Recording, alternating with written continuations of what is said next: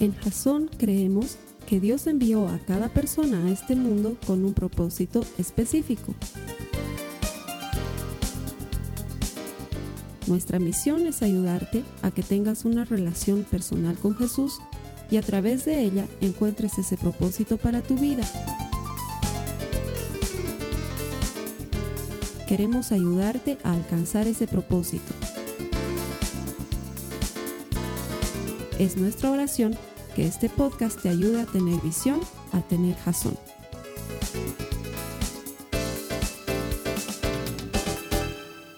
Quiero darte la bienvenida a Jazón en línea y también darle la bienvenida a todos los que vienen cada domingo.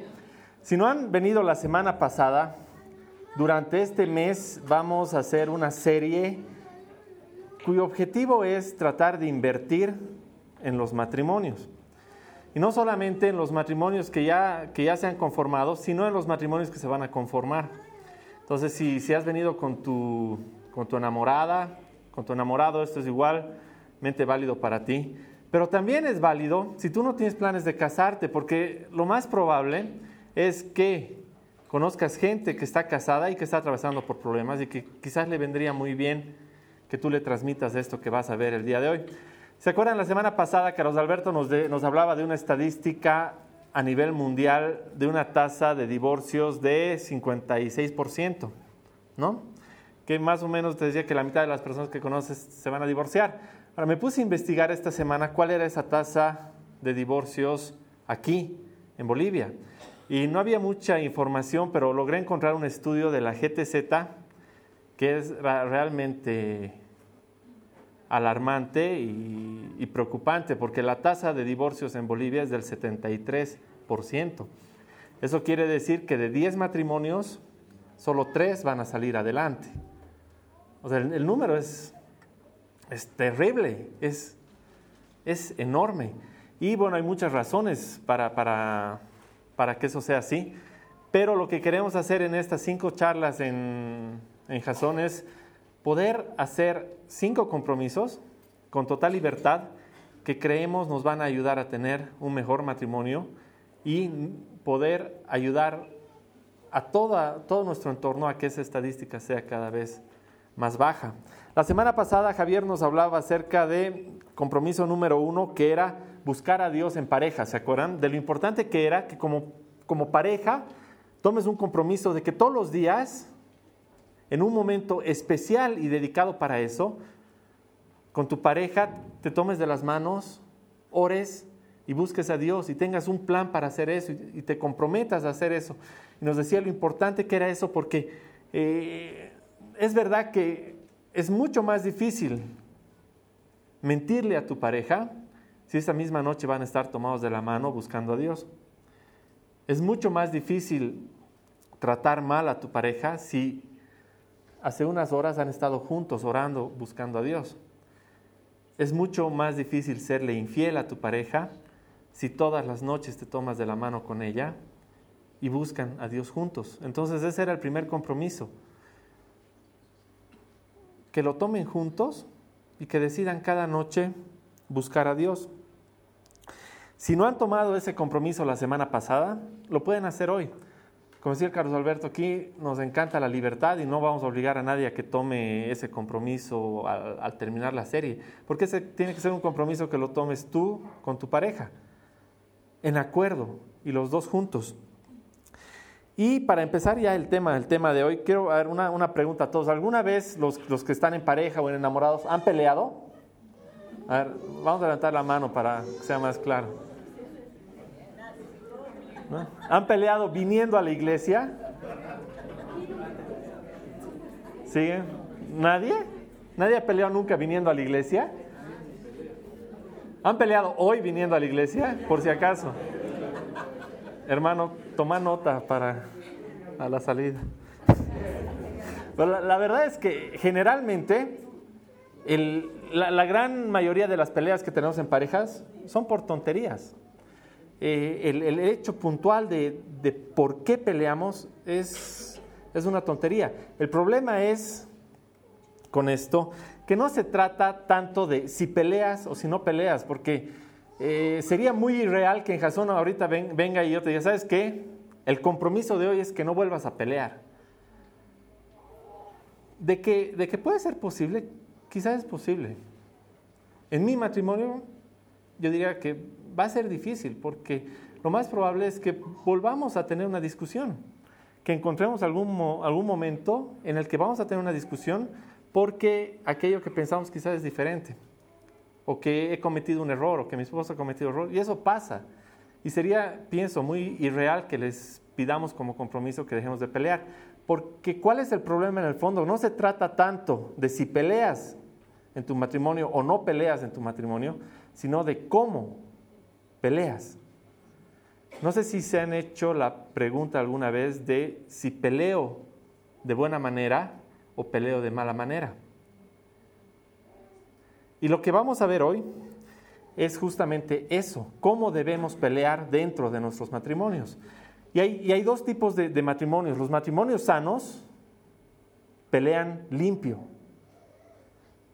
Y los matrimonios que no están sanos pelean sucio. Y esa es una gran diferencia. Los matrimonios que están sanos pelean para resolver un problema que vaya de acuerdo a ambas personas. Y los matrimonios que no están sanos pelean para imponer la visión de uno sobre la otra persona y pelean por victoria. Y ese es un problema. Ahora, la verdad es que esto no, no, no nos lo estamos inventando, no lo hemos hecho en base a nuestra experiencia.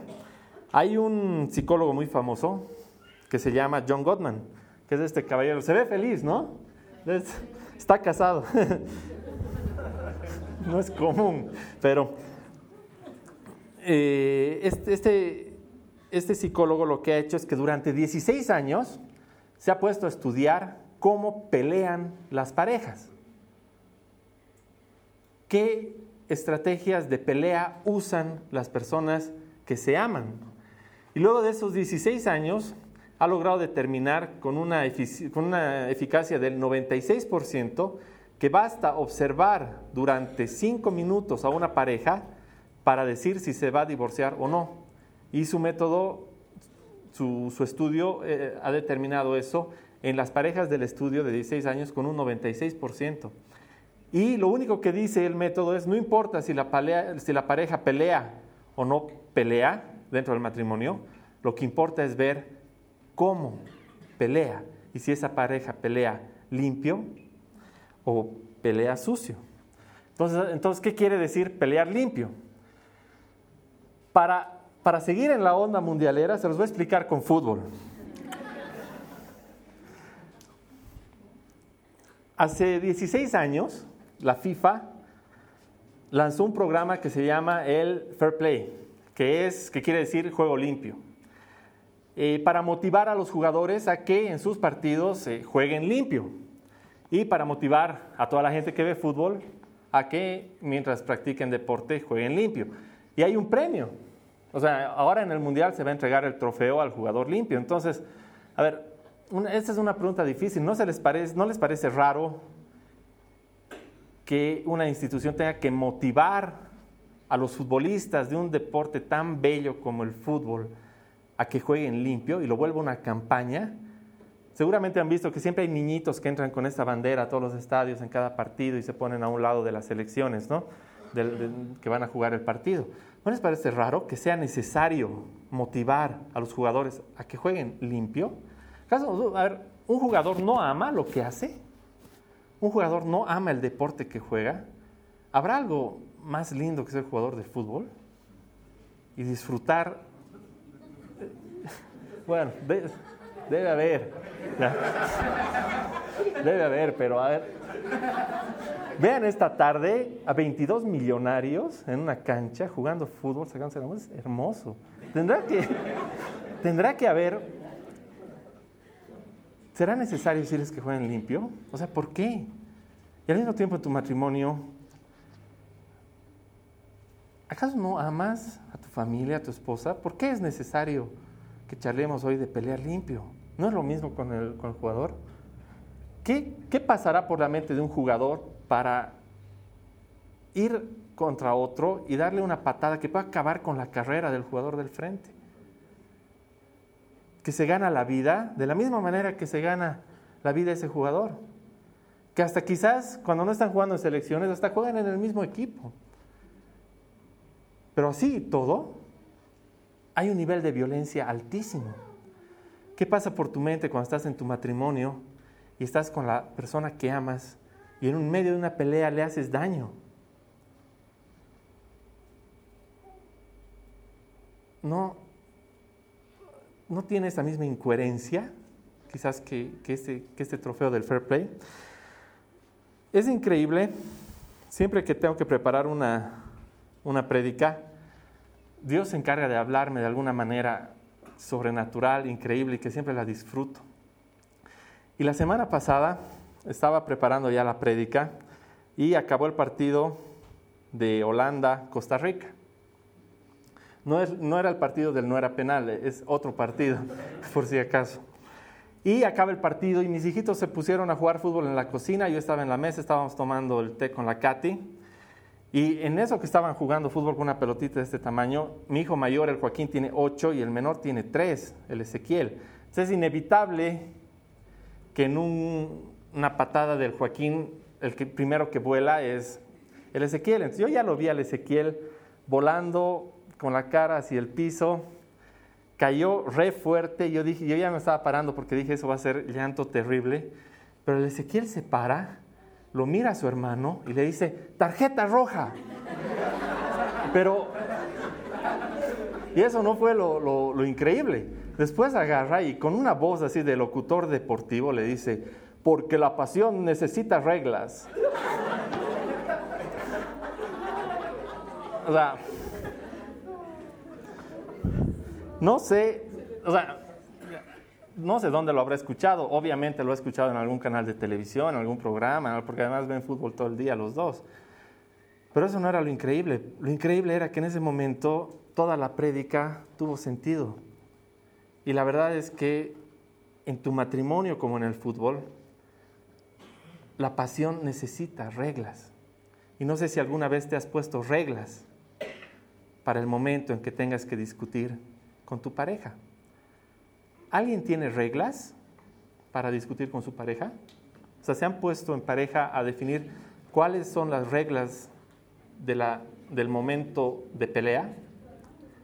La verdad es que es como en el fútbol, o sea, imagínense al jugador, imagínense a los jugadores de la final, la presión que tienen encima, los millones de personas que están viendo ese evento, la cantidad de personas que están en el estadio alentando para que ganes el partido y estás en un momento decisivo con esa presión encima para hacer lo bueno o hacer lo malo que puede definir el rumbo del partido. Si no tuviera reglas, sería una batalla, sería una carnicería ahí adentro. Pero hay reglas. Y lo mismo pasa cuando estás peleando. Cuando estás peleando, tus pasiones más ocultas pueden salir dentro de ti.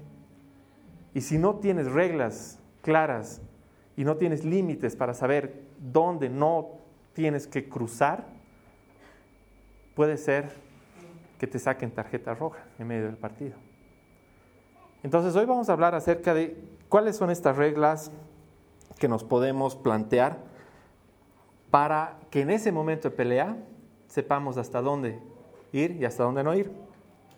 Ahora, este es un set de reglas que no está cerrado pueden poner sus propias reglas, aumentar. No sé si quitar, porque van a ver que no son reglas muy complejas, pero son reglas que definitivamente van a, van a ayudar. La regla número uno, no se muerdan. Está de más decirles que no usen nada, que, que no se peguen, que no se muerdan, que no se pateen, Evidentemente eso ya está, debería ser una regla obvia, ¿no? No entren en lo físico durante una pelea. Pasar a la siguiente, no vamos a quitar ese momento ingrato del fútbol. Vamos a ir a la primera regla verdadera. Escucha más. Vamos a ver qué dice Santiago 1, 19 al 20. Santiago 1, 19 al 20.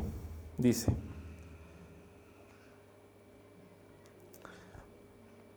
Mis queridos hermanos, tengan presente esto. Todos deben estar listos para escuchar y ser lentos para hablar y para enojarse, pues la ira humana no produce la vida justa que Dios quiere. ¿Qué quiere decir esto cuando hablamos de, de pelear limpio? El pelear limpio se trata de escuchar más y hablar menos. Porque ¿qué es lo más común cuando hay una, discusión entre, entre parejas? Que cuando tú estás diciendo la primera frase, la otra persona ya está pensando cómo te va a responder, ¿no ve? Más rápido para anular tu frase y para ponerse en posición de victoria ese momento. Lo que dice la Biblia es que debería ser lento. Y antes de estar pensando qué le vas a responder a tu esposa o a tu esposo, deberías estar pensando qué es lo que me está diciendo. ¿Por qué me está diciendo eso? cómo se siente acerca de lo que me está diciendo. Y mientras más tiempo tardes tú en hablar, menos probable es que eso, por lo que están pasando, se vuelva un problema. ¿Qué dice Proverbios 18.2? El necio no tiene deseos de aprender, solo le importa presumir de lo que sabe. Y esto pasa mucho. Cuando estás en medio de una discusión, y crees tener la razón, estás más desesperado de exponer tu punto de vista que de aprender del punto de vista de la otra persona. Estás más apurado en hablar que en escuchar, porque no deseas aprender del punto de vista de la otra persona. Y eso es lo que decía al principio, o sea, una, una pareja sana tiene que pelear para resolver el problema. Y la única manera de resolver va a ser escuchando los puntos de vista de ambos. ¿Qué dice Proverbios 21-23 al respecto? Quien tiene cuidado de lo que dice nunca se mete en problemas. Y este es un verso increíble, porque en el medio de la pelea, cuando estás esforzándote por escuchar más y hablar menos, tienes que cuidar lo que sale de tu boca. Hemos visto en muchas prédicas cuánto poder hay en lo que dices. Es importante que cuides lo que va a salir de ti. Y antes, y antes de que vayas a decir algo que, que tienes dentro, te tienes que hacer dos preguntas. La primera pregunta es, ¿tengo que decirlo?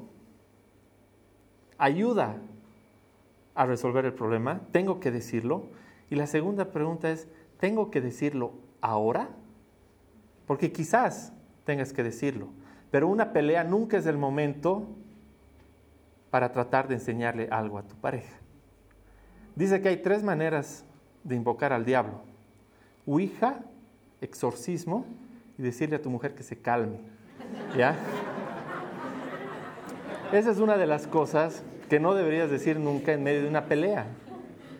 O sea, hay cosas que en el medio de una pelea nunca se lo tienes que decir a una mujer y a un hombre. Y vamos a ver más adelante que nunca se le tiene que decir a un hombre, pero hazte esas dos preguntas. ¿Se lo tengo que decir? ¿Vale la pena? Y después pregúntate si se lo tienes que decir ahora, porque quizás no es el momento. Entonces, primera regla, escucha más y habla menos. Segunda regla, nunca, pero nunca levantes la voz. ¿Por qué? Porque el, empezar a levantar la voz va a hacer que le faltes el respeto a esa persona tarde o temprano. Porque ¿qué pasa cuando uno empieza a levantar la voz en medio de una pelea? Empiezas a pelear y uno levanta la voz y el otro levanta la voz un poco más y el otro levanta la voz un poco más. Y cuando los dos ya han llegado a su, máxima capacidad vocal, y, nadie puede gritar más fuerte, ¿qué haces? Empiezas a lanzar las puertas, empiezas a botar el celular contra la pared, empiezas a hacer cosas que pensabas que no ibas a hacer cuando levantaste la voz por primera vez, porque los dos han llegado a un nivel donde no pueden seguir haciendo eso más. Y eso te va a llevar a faltarle el respeto a la otra persona. Nunca levantes la voz. Regla número tres, y esa es importantísimo. ¿Saben qué? Esta es sobre todo para las mujeres. La próxima semana va a venir una mujer a predicar aquí y se va a vengar. ¿Saben que yo no sé por qué Dios lo ha hecho así, pero es verdad. Las mujeres tienen un don sobrenatural para la memoria. una mujer es capaz de acordarse que no he llevado el babero cuando el Joaquín tenía un año a la casa de mis papás y que desde ese día la relación con, mi suegra, con su suegra no es la misma, digamos. Yo no me acuerdo ni qué hemos almorzado ayer, pero es verdad. Y el problema cuando hay una discusión es que a veces solemos sacar el libro de antecedentes, ¿no? Estamos peleando porque... Ah, les voy a contar algo. Perdón mi vida, pero hay que dar, hay que Después, después peleamos, San. Eh, la Katy tiene un problema muy serio, ¿ya? Y no es, no es malo, o sea, el problema es que se duerme re tarde. O sea, se le arruinado el reloj interno y se duerme bien tarde. Entonces la Katy se duerme a la una, más o menos, de una, una, ¿no? Una, dos y media, una.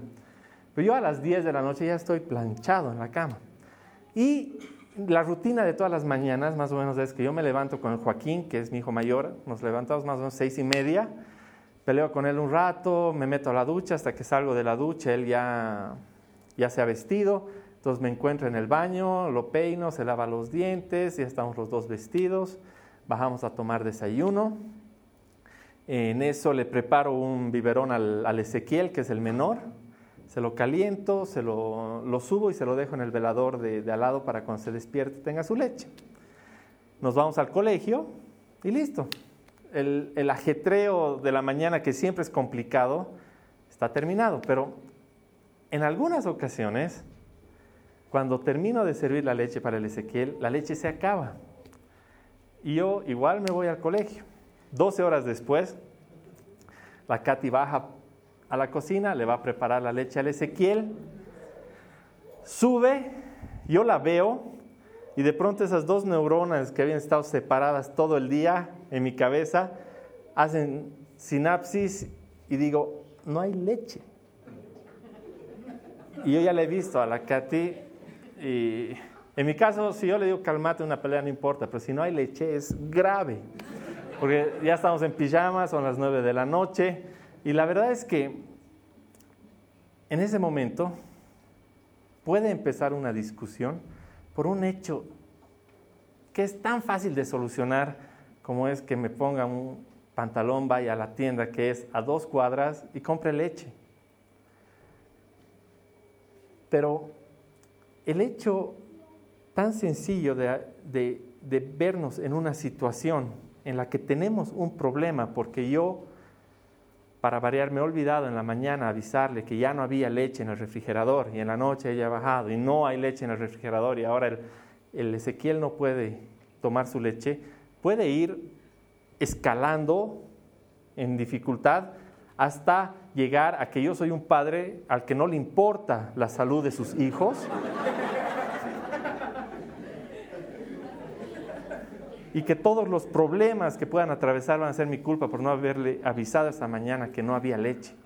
Entonces, cuando sacas el libro de antecedentes, empiezas a decir, y no es la primera vez, ¿no? ¿Cuántas veces ya te has quedado sin avisarme que no hay leche? Entonces empiezas a sacar el libro de antecedentes y ahí viene la regla número cuatro. Nunca digas nunca y nunca digas siempre. Nunca me avisas que se acaba la leche. ¿Y qué pasa cuando alguien dice nunca? lo más probable es que esté mintiendo, porque alguna vez le debió avisar que no había leche. Pero si ella dice nunca, lo más probable es que esté mintiendo y no sea verdad, y esa discusión ya va a ir, ya, va a ir en contra, ¿no? Porque yo me voy a enojar que me diga que nunca le he avisado. Le digo, ah, yo le voy a decir, siempre te aviso. ya le estoy diciendo siempre, y lo más probable es que tampoco sea verdad. Y ese, y ese camino de esa discusión ya no tiene salida. Entonces, la tercera regla, no saques tu libro de antecedentes nunca. Y la cuarta regla, nunca digas nunca y nunca digas siempre. E, esta de, nunca y siempre parece muy sencilla, pero es la que usamos todo el tiempo. Todo el tiempo. Y es, es, grave porque cuando, cuando tenemos una discusión, digamos, eh, y tu esposa te dice, nunca me prestas atención, lo más probable es que no sea cierto o que el problema no sea el nunca, sino que no han charlado acerca del tiempo que deben pasar juntos. Pero al decirle nunca me presta atención, ya, lo estoy, ya estoy convirtiendo algo que puedo solucionar en una charla en un problema más, en el que no valoras el tiempo que estoy contigo, simplemente por las palabras que me, que me he puesto a usar en esa posición. Y cuando tú le dices a tu esposa, siempre que tenemos que salir a una cena te atrasas, lo más probable es que sea verdad, pero no se lo dices, ¿no es? Y tampoco uses esa palabra. Pero son dos palabras que no deberíamos usar nunca. La quinta regla, y esta, esta quizás es la regla que debería estar número uno ahí porque quizás es, es, el golpe más bajo o el golpe más sucio que podría usar una pareja en el medio de una pelea. Y es, nunca amenaces con el divorcio. Nunca amenaces en una pelea con la separación. Nunca amenaces, nunca le digas a tu enamorado, te voy a terminar en medio de una pelea simplemente para poner tu posición sobre la posición de esa persona. Nunca uses eso porque eso es chantaje, nada más. Y el chantaje no está buscando solucionar el problema para ambos, lo único que está buscando es poner tu posición sobre la de esa persona mediante el chantaje. Y eso evidentemente no es bueno. Y la sexta, que no es broma, que es de verdad, nunca cites esta prédica en medio de una pelea. ¿Ya? Nunca le digas, el Esteban ha dicho que no digas nunca. Y siempre dices. la, pelea, el momento de la discusión no es un momento en el que le vas a poder enseñar algo a alguien. Por eso, por eso veíamos al principio la regla número uno, que es la más importante. Escucha más y habla menos, porque ese momento no es el momento de enseñar, es el momento de escuchar por qué esa otra persona está pasando por lo que está pasando. Y en, resumen, lo que queremos hacer al, al intentar tomar este compromiso de pelear limpio es que tengamos un set de reglas para que en ese momento donde haya discusión, estemos apasionados, tengamos poca capacidad para pensar, estemos enojados, tengamos un marco más claro al cual regirnos para que esas peleas no se transformen luego en cosas que no podamos controlar como pareja. Ahora, estas reglas seguramente van a ser más sencillas para algunos, más complicadas para otros, pero lo importante es entender que no están solos para cumplir estas reglas. La única manera de llegar a cumplir esto es si te agarras de Dios y le dices, Señor, en ese momento en el que voy a necesitar cambiar mi tono de voz en medio de la pelea para hablarle con amor a mi pareja, aunque yo estoy completamente enfurecido, ayúdame. Porque solos es difícil. Pero teniendo estas reglas dentro de tu vida y como parte de un compromiso que haces frente a tu pareja y ante Dios, es mucho, mucho más sencillo. Este es un compromiso que lo pueden tomar hoy, pero no lo tomen a la ligera. Los cinco compromisos que vamos a ver esta semana, que sean compromisos que los tomen juntos en un momento de oración, en un momento de intimidad espiritual que tengan con su pareja y decidan ponerse a hacer las reglas de pelea de su familia. Estoy seguro que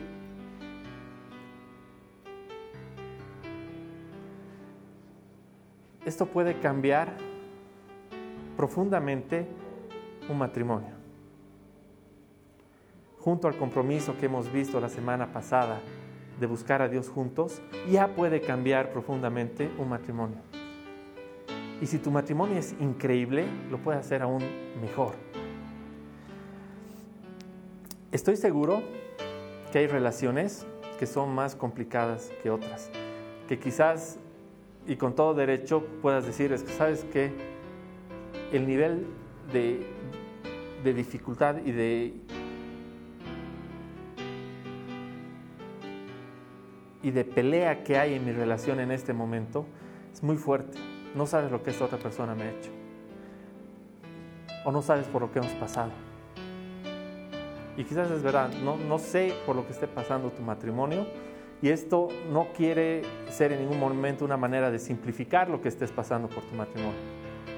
Pero estoy seguro que aún si tu matrimonio está pasando por algo muy difícil, esto ayuda y no simplifica por lo que estés pasando en tu matrimonio. Te ayuda a que eso que estás pasando lo puedas resolver y no te lleve a que te saquen la tarjeta roja. Si van a pelear, que sea una pelea para hacer crecer su matrimonio, para salvarlo, una pelea donde se hablen con amor, donde respeten ciertas reglas y que los lleve a solucionar los problemas. Si hablan más y escuchan menos, de aquí a un tiempo ya ni van a tener ganas de pelear. Van a resolver el problema directamente sin tanto, sin tanto encontronazo. Las siguientes semanas vamos a ver tres compromisos más que son muy lindos. Quisiera aprovechar para que inviten a personas, a parejas jóvenes, a parejas adultas, a parejas mayores, porque esto no es algo que solamente sirve para la pareja que está empezando su vida de casados. Puedes tener 35 años de casado y recién darte cuenta de que habías estado peleando sucio toda tu vida. Nunca es tarde para empezar a pelear limpio. Entonces inviten los hermanos y sigan peleando por sus matrimonios. Vamos a orar.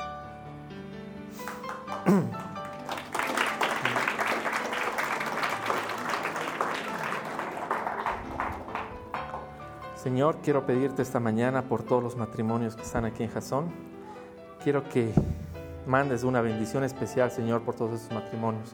Ayúdanos, Padre, a cada vez pelear más limpio. Darnos cuenta que los golpes que damos los estamos dando contra la persona que amamos. Las palabras que lanzamos los estamos dando contra las personas que amamos, Señor. Ayúdanos a entender, Padre, que tenemos que tener más sed de aprender que de enseñar que tenemos que tener más sed por entender los sentimientos de nuestra pareja que por enseñarle a cómo debe vivir, Señor. Te damos gracias por la persona que has puesto a nuestro lado, te damos gracias por la persona que estás preparando para poner a nuestro lado, Señor. Te damos gracias por esas familias que estás formando, Padre, y te damos gracias por la oportunidad que nos das de aprender todos juntos de cómo podemos tener mejores matrimonios, Señor. Te pido por todas las personas que no están aquí hoy, y que tienen matrimonios, Señor, que están sufriendo, que tienen matrimonios que, que se están cayendo, Señor, para que tú los levantes, para que esa tasa de divorcios que hay en este país, que es espeluznante, Señor, baje porque la gente te está encontrando y está sabiendo cómo administrar sus matrimonios, está sabiendo cómo tratarse uno a otro, Señor. Te damos gracias por la oportunidad que nos has dado de venir aquí el día de hoy, Señor.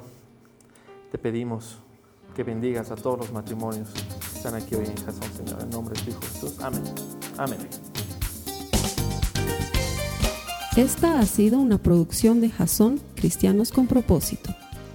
Para mayor información sobre nuestra iglesia o sobre el propósito de Dios para tu vida, visita nuestro sitio web www.jason.info. Allí encontrarás muchos recursos para animarte en tu relación con Dios, enseñanzas, nuestro blog, prédicas y mucho más. Te lo deletreamos www.jazon.info. También puedes visitarnos en nuestro sitio en Facebook www.facebook.com barra Que Dios te bendiga abundantemente. Muchas gracias.